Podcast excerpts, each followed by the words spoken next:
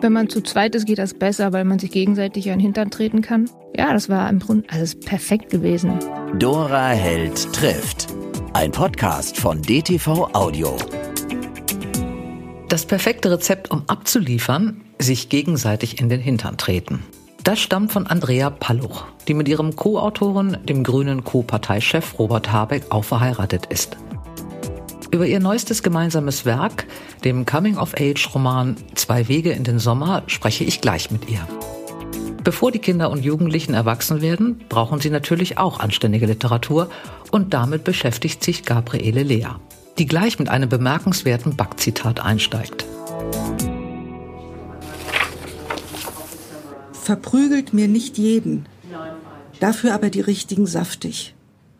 Ein Satz, über den ich Gott sei Dank gestolpert bin, als ich sehr jung war und das Bücherregal meiner Eltern angeschaut habe. Es ist entnommen dem Roman Die Merowinger oder Die totale Familie von Heimito von Dodera. Ein Buch, das mich in schweren Momenten, wo ich mir denke, das Leben ist jetzt aber arg blöd, immer ausgesprochen amüsiert, erheitert und meine Stimmung festigt. Mein Name ist Gabriele Lea. Ich bin äh, im DTV verantwortlich für ein Kinder- und Jugendbuch-Imprint für die Reihe Hansa. Ein kleines, feines. Ein kleines, feines, literarisches und trotzdem sehr unterhaltsames Programm. Gabriele, wir haben eine ganz große Gemeinsamkeit. Ähm, wir kommen beide aus Hamburg. Jawohl. Und haben uns hier in München aber erst kennengelernt. Aber uns schon mal in Hamburg getroffen. Hast du Heimweh in München? Ja. Immer oder? Ach, ähm, manchmal mehr, manchmal weniger. Ähm, ich sage immer noch, wenn ich nach Hamburg fahre, ich fahre nach Hause. Aber ich fühle mich in München sehr wohl. Ich bin jetzt, jetzt wieder seit 20 Jahren fast hier und war vorher auch schon viele Jahre hier ähm, und fühle mich sehr wohl. Du hast dich immer um Kinderbücher gekümmert und Jugendbücher gekümmert. Eigentlich mehr Kinderbuch als Jugendbuch, oder? Beides gleichermaßen. Ich komme eigentlich aus der Erwachsenenliteratur mhm. und habe im Hansa Verlag äh, angefangen und bin dann dort, als es hieß, man möchte ein Kinder- und Jugendbuch machen, ähm, habe ich sofort ja geschrien, weil ich davon keine Ahnung hatte und wissen wollte, wie das funktioniert. Was war das bekannteste, der größte Erfolg? Sophies Welt alle. im ersten hm. Programm genau. war ein Riesenerfolg, mit dem niemand gerechnet hatte. Ein Buch über Philosophie für Kinder und ein Buch, das sich wahnsinnig gut für Erwachsene eignet, um anzugeben, was sie alles über Philosophie wissen. Hm. Es reicht für jeden Party Smalltalk, um Leute platt zu machen. Herrlich. Muss man ähm, kindlich im Gemüt sein, um Kinderbücher zu machen? Nein. Ich glaube, man muss Kindern Respekt entgegenbringen und sie ernst nehmen mit ihren Bedürfnissen, mit ihren Lieben, mit ihren Wünschen und mit ihren Sehnsüchten. Das Problem oder die Schwierigkeit, Kinder- und Jugendbücher zu machen, ist, dass man als Macher ja nicht mehr zwölf ist mhm. oder zehn und an die Literatur, die man für sich selbst liest, ganz andere äh, Erwartungen und Wünsche hat, die befriedigt werden mhm. wollen. Mhm. Und daneben liest man professionell und macht Bücher für Menschen, die deutlich jünger sind. Also das ist wirklich schwer und mhm. Das kann man nur machen, wenn man nicht kein Moment lang kindisch ist. Mhm. Man kann vielleicht versuchen, das Kindsein oder Kindheit in sich zu wecken immer wieder. Ähm, das schadet ja auch keinem erwachsenen mhm. Menschen, wenn er das hin und wieder tut. Gerade, gerade Erziehungsberechtigte möchte ich dringend dazu auffordern. Ähm, aber das ist schon ein sehr ernsthaftes Geschäft mit einer ganz, ganz, ganz schwierigen Kundschaft. Mhm. Die hat nämlich keine Geduld und liest höflich weiter, weil der Autor sich ja so viel Mühe gegeben hat. Was war dann die schlimmste Kritik, die du von einem Kind bekommen hast oder von einem Jugendlichen? Ich habe ja selbst keine Kinder, mhm. aber in meinem Umfeld ähm, habe ich diese Kinder immer mit mein, auch mit meiner Produktion beschenkt.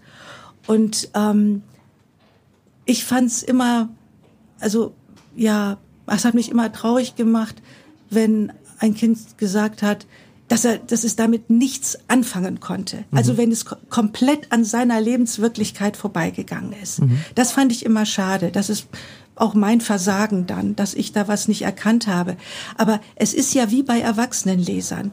Wir haben es mit ganz unterschiedlichen Temperamenten, Interessenslagen zu tun und so sind auch die Bücher. Und was mhm. der eine langweilig findet oder doof oder blöd, findet der andere faszinierend und toll. Und es gibt Kinder, für die muss auf jeder Seite die Welt gerettet werden. Und es gibt Kinder, die lassen sich fallen in eine leise, poetische Welt und meandern da so herum. Ganz unterschiedlich. Das ist ja das Schöne. Ich habe das einmal gemacht, äh, wobei es so ein Jugendbuch war, so ab 13, 14. Ich habe damals schon, das ist zehn Jahre her bestimmt, ein Problem dabei gehabt und fand das auch am anstrengendsten, die Sprache zu treffen. Und habe damals einen Fehler gemacht, dass ich mir überlegt habe, es ging, also man macht ja immer Dinge, die man kennt, also junges Mädchen zieht um, spielt Handball, Schulgeschichte, Freundin, erste Liebe, fertig. Dann habe ich das so geschrieben, wie ich das mir ernsthaft vorstellte. Also ich habe mich auch wirklich da reingesteigert in meine Zeit, als ich 14 war. Und ich hatte damals, die habe ich immer, diese Patentochter, immer noch. Die war damals aber auch 14, 15, Annika. Und der habe ich das Buch gegeben. Und die verdrehte die Augen und sagte, kein Mensch sagt krass. Und dann habe ich gesagt, wie? Ja, das sagte ich hier irgendwann. Also was soll ich schreiben? Ja, schreib doch geil. Und ich gesagt, ich schreibe nicht geil. Und es war wirklich ganz spannend, dass sie im Grunde dieses Buch lektoriert hat und diese 14-Jährige mir gesagt hat, dass so keiner redet und dass das keiner macht und so. Und da habe ich gedacht, das war jetzt 14. Wie geht man damit um, das für eine Achtjährige zu machen? Das ist für mich immer so, ich finde das bewundernswert, dass jemand das kann, gerade im Lektorat dann auch noch den Autoren da zur Seite steht. Woher weißt du, wie die reden? Also ich versuche, mich zu hüten vor Modewörtern, mhm. vor äh, so Gruppensprachen und rette mich in eine ja Pseudo oder in eine Kunst, in eine Kunsthochdeutsch sozusagen, mhm. äh, wo ich auch denke, dass die Kinder auch ein paar Vokabeln mitbekommen oder ein paar Wendungen oder Satzkonstruktionen, die neu für sie sind, die ihren Wortschatz, ihren Horizont, die alles erweitern. Also ich halte nichts davon, ähm, Kinder oder überhaupt Menschen von irgendwo abzuholen. Mhm. Ich bin kein Bote, ich hole niemanden mhm. ab, mhm. sondern ich biete etwas an und damit kann derjenige umgehen. Und äh, manchmal ist so etwas herausfordernd und da bleiben aber Kinder meiner Erfahrung nach eher dran, als wenn sie sich unterfordert fühlen oder wenn man versucht, sich zu ihnen runterzubeugen. Mhm. Das ist, glaube ich, das merken die sofort. Die sind, da haben die ein ganz feines Gespür, ob jemand also mit der sozusagen symbolisch mit der Hand auf ihrem Kopf rumtatscht. Mhm. Ähm, das mögen die gar nicht. Mhm. Und wenn sie jemandem begegnen, von dem sie das Gefühl haben, er erzählt ihnen etwas, was ihm wichtig ist, dann nehmen sie es auch an. Mhm. Und dann ähm, gehen sie vielleicht auch mit, äh, mit Wörtern, die ungewöhnlich oder nicht mehr zeitgemäß auch anders um. Ähm, als wenn sie merken, da versucht jemand etwas nachzumachen oder mhm. nachzuleben. Das kommt nicht gut. Und ist der, für den Lektor ist das schon schwer es ist wirklich schwer, da diesen Weg zu finden. Du bist verheiratet mit einem ganz wunderbaren Mann, den kenne ich nämlich auch, Peter Schössow, der nicht nur ein toller Kinderbuchautor ist, sondern einer meiner Lieblingsillustratoren. Ich habe mir mal so vorgestellt, keine Ahnung, wie das kam, dass es doch irgendwie schön wäre, wenn ihr euch streitet, was ihr ja nie tut, weil ihr seid, ihr seid ja so ein wunderbares, kultiviertes Paar, ähm, wenn ihr euch streitet und Peter würde dann statt zu antworten, dich so ganz fies zeichnen. Macht er das manchmal? Nein. Nein. Warum nicht? Du, ich, glaub, weil ich, glaube, nicht streitet. Hat, ich glaube, er hat mich nur ein einziges Mal ähm, gezeichnet. Und das war, ähm, als wir uns noch nicht so lange kannten, hat er mal so, ein, so eine Art Passfoto von mir, Passbild von mhm. mir angefertigt. Und da sehe ich auch eher etwas grimmig aus. Ähm, so sehr, mit sehr schmallippig. Aber damit wollte er dir doch bestimmt was sagen, oder nicht? Äh, wahrscheinlich wollte er mir seine übergroße Sympathie ausdrücken, ja. Und ich bitten, einmal einfach zu lächeln. Ja, und er kann immer so schlecht, er ist kein guter Lügner. Also er macht immer eins zu eins, kriegt man ihn so, wie er, wie er mhm. ist. Und offensichtlich war ich da gerade so. Und ähm, ja. Beleidigt, sie ist immer beleidigt. Nein, das ist nicht, du, das stimmt. Nein, du bist so nie nicht. beleidigt. Nein, so, nee, dafür bist du auch, nein. Ähm, du hast ja auch mit ihm zusammengearbeitet, also du machst ja auch Bücher mit ihm. Ja. Ist das schwierig als, als Paar? Nein. Oder seid ihr da so eingespielt? Also wir haben ja, bevor wir uns etwas näher getreten sind, gemeinsam gearbeitet Mhm. und ähm, kannten uns viele Jahre äh, schon. Und eigentlich ist die Arbeitsebene genauso geblieben. Mhm. Wenn wir über Honorare sprechen, sprechen wir darüber, als würden wir uns hätten wir eine reine Arbeitsbeziehung. Und das ist auch gut so und klappt sehr gut. Ähm, er ist natürlich, wenn ich ihn um etwas bitte, vielleicht zugänglicher als anderen gegenüber. Ähm, aber das ist ähm, kein Familiengeschäft, das wir betreiben. Gar nicht. und da gibt's auch keinen Streit, wenn du sagst, ich finde diesen Text aber nicht gut und kannst du das irgendwie anders angehen oder so. Also ähm, das kann ich schon nicht, aber, sagen. ja. Ob das eine großartige Wirkung auf ihn hat, Ist eine- ist äh, fraglich. Aber sagen kann ich erstmal alles. Auf der anderen Seite bin ich natürlich jemand, der an seinen Büchern oder an dem, was er macht, äh, sehr dicht dran ist, Mhm. weil ich häufig die Erste bin, die etwas sieht, was er gemacht hat. Mhm. Und ähm, das freut mich immer sehr. Mhm. Das heißt aber nicht, dass meine Meinung auch ähm, übernommen wird. Es ist sozusagen eine Anregung, sich damit zu beschäftigen. Und das ist sehr schön. Also ich mag das sehr gerne und Mhm. das zeigt mir auch, dass er ähm, mir Urteilskraft zutraut, was ja auch schön ist. Was ja ein Kompliment ist. Finde ich schon. Ne? Genau, Ja. nach all den Jahren. Gabriele, es war ein Vergnügen. Grüße an Peter. Das richte ich sehr gern aus und vielen Dank für das schöne Gespräch. Sehr gerne. Was hat Gabriele nicht für eine wunderbar entschleunigende Stimme? Herrlich. Genau die richtige Vorbereitung für eine spannende Autorin mit ihrem spannenden Mann. Und die haben zusammen auch noch einen spannenden Roman geschrieben. Es geht um Andrea Palluch und Robert Habeck und ihr neuestes Buch Zwei Wege in den Sommer. Aus der gemeinsamen Übersetzungsarbeit gab es für die beiden quasi nur einen Weg. Und der führte an den gemeinsamen Schreibtisch. Ja, genau. Also es begann spielerisch mit, sage ich jetzt mal, mit diesen Übersetzungen. Da hat sich eine Zusammenarbeit entwickelt, die gut funktioniert hat. Dann haben wir Kinder bekommen und dann war sozusagen diese Frage, trennen wir uns räumlich sowieso vom Tisch? Und dann haben wir gedacht, dann machen wir halt diese, diese sehr gut gelingende Zusammenarbeit zu unserem Lebensmodell. Und das hat äh, zum Glück funktioniert. Und wie lange habt ihr das so gemacht? Also in dieser wirklich auch, ihr habt ja sehr viel auch geschrieben und eine ganze Menge Bücher Ja. zusammen übersetzt und auch äh, geschrieben, Kinderbücher und Erwachsenenbücher. Äh, ich habe das irgendwie versucht zu recherchieren. Waren das äh, 15 Jahre oder wie lange habt ihr das so aktiv Das habe ich gemacht, gehofft, dass so du das nachguckst. Das hätte ich jetzt auch so gesagt. So Ja? Pi mal Daumen. Ähm, ich finde das hochspannend. Also ich finde das, äh, dass man diese Anstrengung des, des Schreibens, äh, finde ich, allein lebend, ohne Kinder und mittlerweile auch ohne Katzen schon anstrengend. Du hast auch noch nebenbei oder ihr habt auch noch nebenbei vier Kinder bekommen. Also es ist ja eine unglaubliche Disziplin, die man dazu braucht, dann das zu Hause auch noch zu machen. Wie habt ihr das geschafft oder, oder kann, bist du einfach diszipliniert oder ihr beide? Wenn man zu zweit ist, geht das besser, weil man sich gegenseitig an den Hintern treten kann. Äh, aber es ist schwer. Es ist, glaube ich, leichter, wenn man morgens wegfährt und in ein Büro geht, wo nichts anderes als Arbeit ist. Das ist, glaube ich, einfacher, aber es ist natürlich gleichzeitig auch, also hat man Zeit gespart. Man musste nirgendwo hinfahren, man war immer gleich genau da, wo man sein sollte. Und, ähm, und es war ja auch so ein Beruf ohne Feierabend. Also wir konnten auch immer darüber reden. Ähm, nicht nur, wenn einer alleine Zeit hatte, am Schreibtisch zu sitzen, sondern sobald wir zusammen waren, ob die Kinder jetzt wach waren oder nicht, wir konnten darüber reden. Und deshalb, ähm, ja, das war im Grunde, also es ist perfekt gewesen.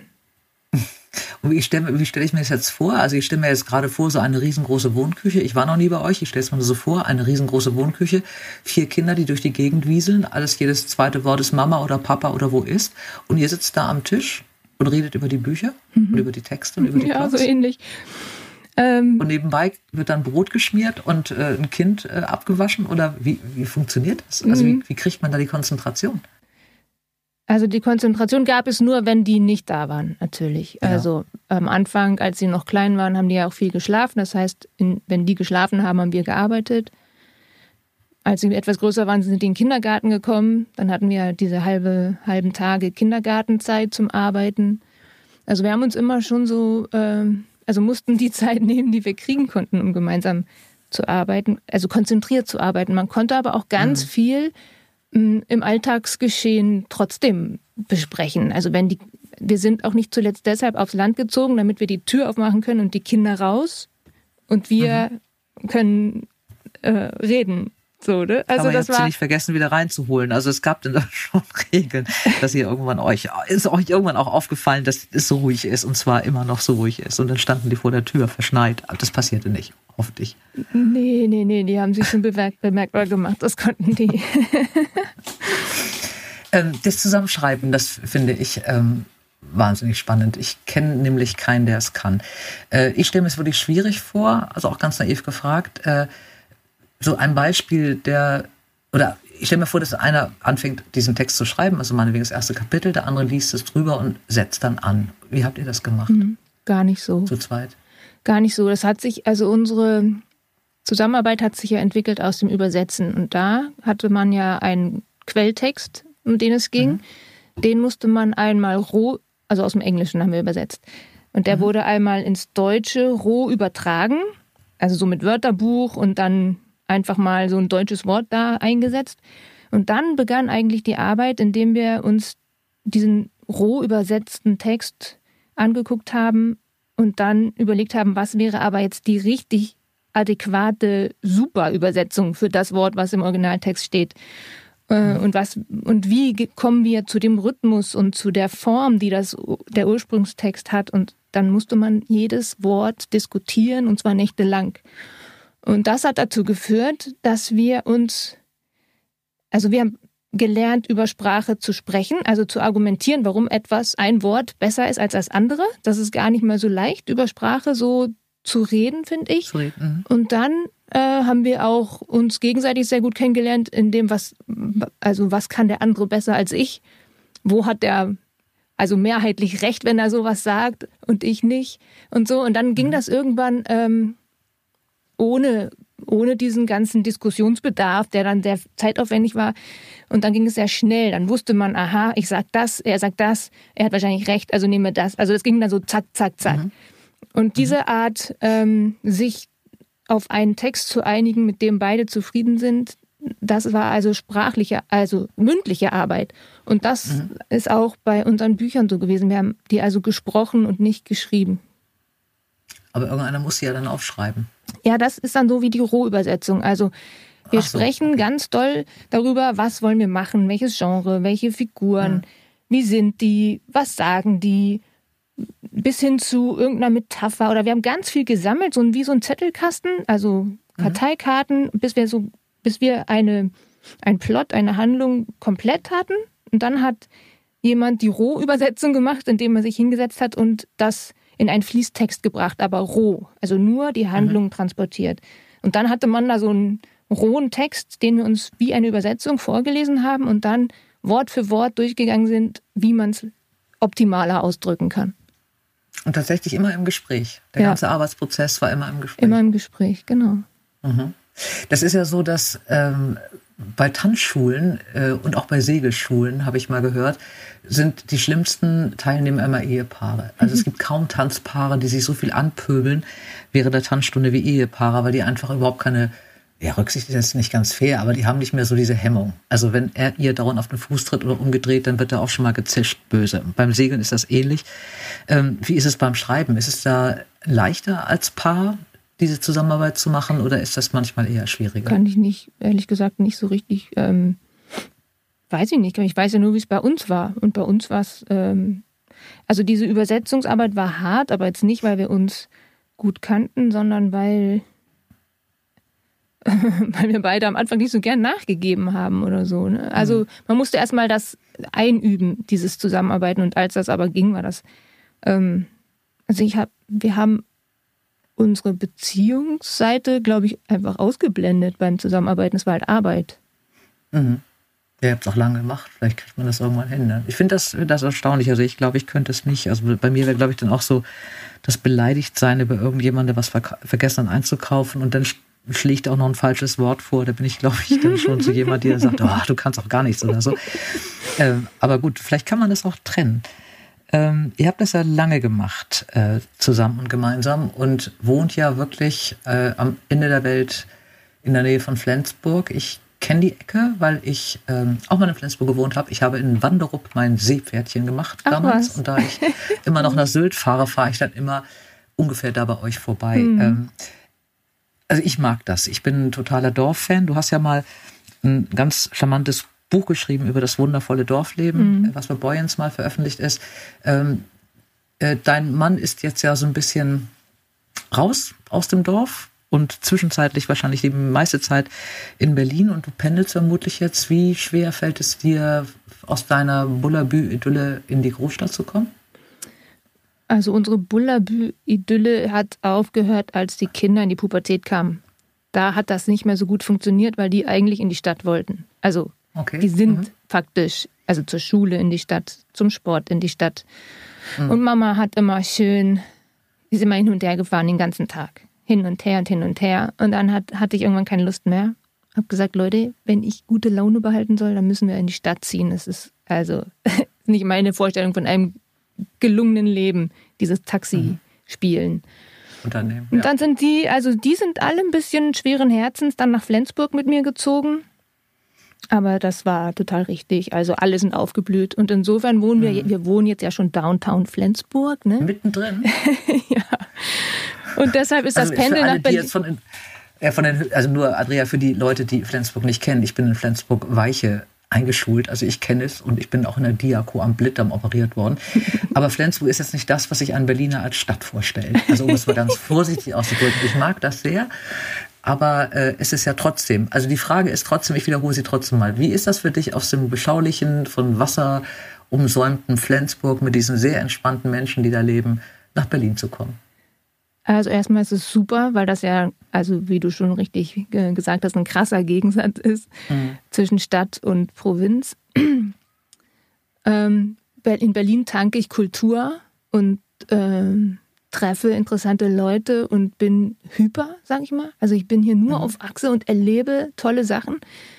Aber nach einer Zeit, ein, zwei Wochen, bin ich auch, merke ich, wie ich so am Anschlag bin. Da, da passt nichts mehr rein. Dann fahre ich nach Flensburg, setze mich schön in aller Ruhe an meinen Schreibtisch, kein Input mehr. Und dann sagt das alles. Und dann kann ich das so nachträglich nochmal so genießen, was ich hier in Berlin eigentlich alles so erlebt habe. Also insofern ist dieser Wechsel, der ist echt super. Also macht mir richtig viel Spaß. Du schreibst jetzt ja auch aus dem Grunde, oder du musst jetzt ja alleine schreiben. Wie schwer ist dir das gefallen, das erste Buch? Das Schon. hast du, glaube ich, jetzt, ich hatte mir 2012 war, glaube ich, dann. Stimmt das? Also ich korrigiere mich, wenn es nicht Hm, stimmt. Äh, zwischen nicht. den Jahren war das dein erster Roman, den du alleine geschrieben hast? Kann sein. Passt. Zwischen Ja, den Jahren? Ähm, wie hast du dich da äh, rangetraut? Wie, wie viel schlechte Laune hattest du beim Schreiben? Ja, schon. Also schlechte Laune nicht, aber es ist irgendwie ein bisschen öde. Also es ist langweilig und also dieses mh, sich zu motivieren ist halt viel schwieriger, weil niemand da ist, der einen so ein bisschen fordert und auch niemand da ist, mit dem man halt spricht und lacht. Für mich war das ja immer also auch lebendig zu arbeiten und jetzt saß ich da, so wie man sich das vorstellt, alleine am Schreibtisch und es ist still und ah, ja, es ist ganz anders. Ganz Gewöhnst du anders. dich dran? Ja, muss ich ja. Also mittlerweile, ich finde es immer noch ein bisschen langweilig, glaube ich. Aber mittlerweile genieße ich das, dass ich äh, mich nicht mehr abstimmen muss. dass ich schreiben kann, was ich will. Äh, es geht natürlich alles ein bisschen schneller und es wird auch, aber es wird eben auch ganz anders. Also die Palo-Habeck-Stimme war so ein bisschen die Potenz von uns beiden. Also mehr als die Summe, würde ich sagen. Es war etwas, was wir beide alleine, also das, da kommen wir nicht ran. Und wenn wir beide alleine schreiben, hört sich das halt ganz anders an. Das ist ein anderer Ton. Und insofern ist das auch also mh, interessant für mich zu sehen. Ähm, und es macht, das macht auch Spaß, finde ich, äh, zu erforschen, wie man eigentlich alleine klingt. Du kannst ja auch ganz andere Themen jetzt heute bearbeiten. Ne? Du kannst ja jetzt eigentlich ausruhen, weil du mit deinem Mann nicht, nichts mehr absprechen musst, was du gerade machst. Also du könntest jetzt eine ganz wilde Liebesgeschichte schreiben, eine wilde Ehegeschichte, einen, einen wilden Krimi. Da kommt ja keiner mehr dazwischen, was du tun kannst. Äh, ist es nicht auch so ein Luxus, dass man einfach jetzt sich seine eigene Welt beim Schreiben aufbauen kann, äh, die erstmal einem ganz alleine gehört? Äh, dieses Weltaufschreiben, das war, glaube ich, im Team viel, viel besser. Das, also das war das, was Spaß gemacht hat. Und jetzt, wo mhm. ich alleine schreibe, merke ich, dass das, ähm, also dass ich jetzt das machen kann, was mich interessiert. Und das ist, ähm, das geht, glaube ich, ein bisschen weg von so erzählhaften Romanformen. Aber da bin ich gerade dabei zu forschen. Also das. Ähm okay. Es kann ja sein, stellst du es dir einfacher vor, Sachbücher zu schreiben, wo du einfach so eine bestimmte, ähm, also du hast ein bestimmtes Wissen, du hast eine bestimmte Recherche und, und, und arbeitest das ganz anders runter, als jetzt in so einem Roman sich so ein bisschen in so einem anderen Leben zu verlieren. Alleine? Ist es leichter, mit dem Sachbuch was zu machen? Also so richtig leicht finde ich es eigentlich kaum. Also egal, was ich für eine Textsorte mache. ja nie. Ja, ja das, das, geht mir aber auch so. Aber es ist halt so, je mehr es einen interessiert, desto, desto schneller geht es von der Hand. So ist es halt. Und ich bin in der mhm. luxuriösen Situation, jetzt mir meine Sachen nach Interesse auszusuchen. Also du hast total recht. Genau so kann mhm. ich das jetzt machen. Mhm.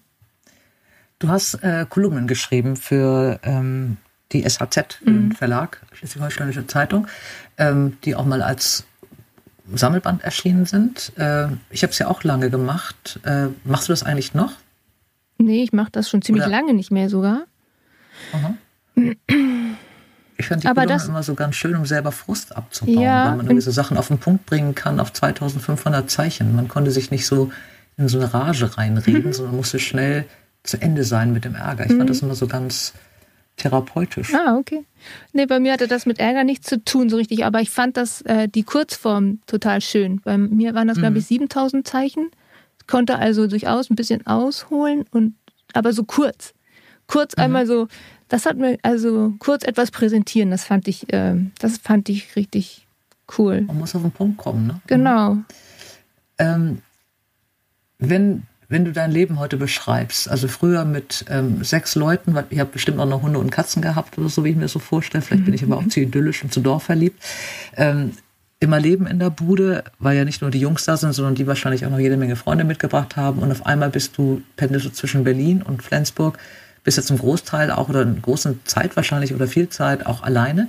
Äh, genießt du das eigentlich jetzt nach all diesen Trubeljahren oder ähm, trauerst du noch der, diesem wilden Leben hinterher? Mhm. Also meine Trauerzeit ist um, aber die hatte ich. Das war schon. Ja, das hat, glaube ich, jeder, wer dann so ja, Kinder aus dem Haus sind. Ja, das sind war, die alle schon weg, deine Kinder? Mhm. Ja. Und sie kommen zwar noch manchmal so am Wochenende oder so, aber es ist immer so ein Besuch, ne? Es ist immer schön. Mhm. Also ich habe halt nicht diesen, ähm, also es gibt ja nicht diesen Alltagsfetz oder sowas. Es ist immer alles so harmonisch und deshalb vermisse ich die dann ja. auch so, weil ich denke, ach, ist das schön, wenn die da sind. Gehörst du zu den Müttern, die auch mal die Söhne besuchen und mal die Wohnung durchfeudeln, wenn die nicht da sind? Und nee, um Gottes Willen. Also ja, ich besuche die sehr gerne und ich gucke mir auch immer sehr gerne an, wo die wohnen. Aber das mit, nee, nee, nee, nee, das, jeder seine Aufgaben.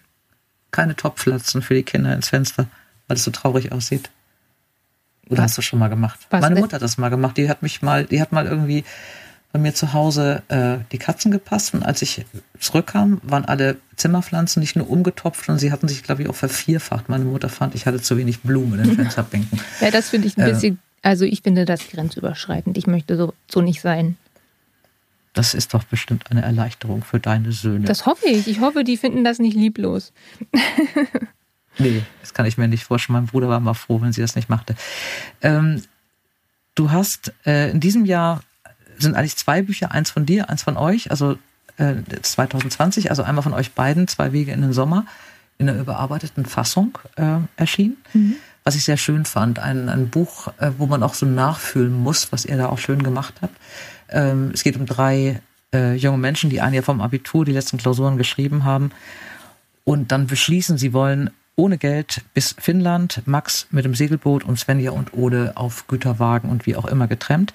Und es gibt da so eine ganz ähm, traurige Hintergrundgeschichte. Die Zwillingsschwester von Max hat sich umgebracht und er will eigentlich ihr da folgen, äh, was die anderen beiden nicht wissen. Ähm, ihr habt es überarbeitet. Äh, wenn man so ein Buch, und ich glaube, es ist 2006 oder so erschienen damals, wenn man so ein Buch dann nach 15 Jahren nochmal überarbeitet, äh, wie ist denn das? Hängt man da noch wieder in dieser Zeit? Kommt man da wieder rein in der Zeit, in der ihr es geschrieben habt, wenn ihr da nochmal rübergeht über den Text? Mhm. Ja, das ist eine ganz gute Frage. Ich weiß nicht, also ich bezweifle, dass man diese, das ist ja ein Produkt einer Zeit, genau wie du sagst, und ob man mhm. da wieder so reinkommt. Also das ist echt eine große Frage, ob nicht jeder Eingriff, den man da macht, ob das nicht auffällt. Also ob das nicht einfach, äh, ob man es nicht merkt, dass es äh, nicht, dass das nicht in diesem Fl Fluss ist, in dem es ursprünglich stand oder so. Mhm. Also ich, zu deiner Beruhigung, ich habe es erst jetzt in der überarbeiteten Form gelesen, mir ist es nicht aufgefallen. Ja, okay, ich habe erst hinterher gesehen, dass es eine überarbeitete Geschichte ist.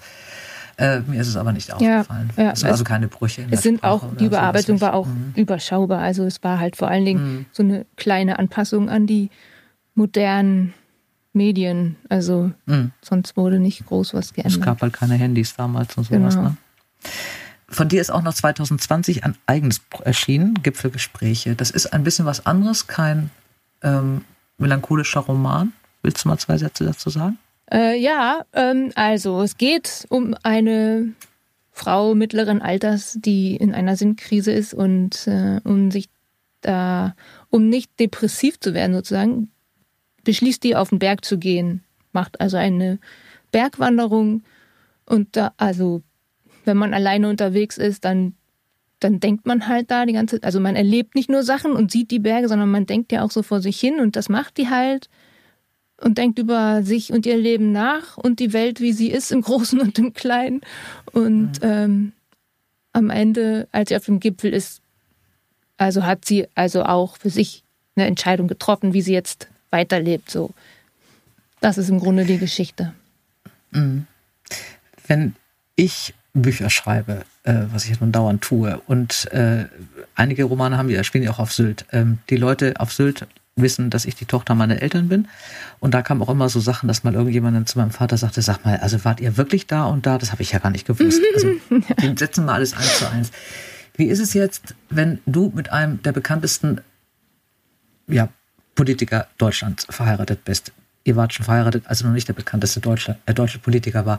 Aber alle wissen, dass ihr verheiratet seid. Traust du dich eigentlich jetzt was zu schreiben? Ein persönliches Buch, ein Roman, eine Ehegeschichte? So eine, du hast es schon mal gemacht zwischen den Jahren. Äh, ohne dass es irgendjemand das Buch liest und sofort weiß, wie die Ehe von Robert Habeck und Andrea Paluch stattfindet. Ja, alle, also jeder liest immer alles genauso, wie er es will. Und, und also das ist immer so, dass die glauben, dass wir das sind in allen Büchern. Mhm. Aber da habe ich aufgehört, äh, drüber nachzudenken und also ist halt so. Äh, ich, also das ist eine typische Schriftstellerantwort, dass natürlich ist das eine fiktive Person und ich habe damit nichts zu tun und ich habe mir das nur ausgedacht und das ist trotzdem. Also es ist auch, man muss auch zugestehen, dass natürlich unsere Figuren immer so in unserem Alter sind. Und das mhm. verleitet natürlich dazu. Aber also für mich ist halt, meine Welt spielt sich halt in meiner Peer Group ab. Die ändert sich nicht. Die wird halt immer älter, so wie ich. Und deshalb mhm. äh, bleibt dieser Bezugsrahmen einfach. Also da, da kenne ich mich am besten aus. Da, da kann ich mhm. ähm, am sichersten drüber erzählen. Ne? Wenn ich jetzt mir eine 24-jährige Protagonistin ausdenke, dann kommt die bestimmt nicht gut rüber. Und insofern naja, sind diese. Die 24, hm, es ist ja die 24-Jährige, die du damals warst, aber eben die nicht mehr unbedingt in diese Zeit ja, heute passt oder, so. sowas. Ne? Ja, das ist klar. Mit ja. Pech auch so, genau. Mhm. Mhm. Also insofern, ich verstehe die Verleitung so, ne? Oder auch, also, oder wenn, wenn man neugierig ist, dass man dann jeden Strohhelm nimmt und so. Das, ich verstehe das, aber es ist falsch. es ist halt, die Bücher haben mit uns nichts zu tun, aber ich, irgendwie sage ich es nicht mehr. Da hat sie es zum Schluss doch nochmal gesagt. Das nächste Mal geht es mit der DTV-Lizenzfrau Andrea Seiber darum, wie tolle Bücher ihren Siegeszug um die Welt antreten oder von der Leinwand flimmern. Es gibt zwei Riesendinger. Das eine ist die englische Übersetzung in einem genau, englischen Markt oder englischsprachigen Markt. Und das andere ist eben Film als ein bisschen die Königsklasse. In der Königsklasse der Krimi-Autoren ist Friedrich Arni angekommen und hat dort spektakulär eingeparkt. Ja, ich kann super einparken. Also Auch auf der linken Seite? Überall. Ich, kann, ich könnte sogar hochkant einpacken, wenn es möglich wäre. Immer schön senkrecht bleiben. Eure Dora. Dora Held trifft. Ein Podcast von DTV Audio. Alle wichtigen Informationen zu diesem Podcast finden Sie in den Show Notes. Dora Held trifft. Überall dort, wo es Podcasts gibt.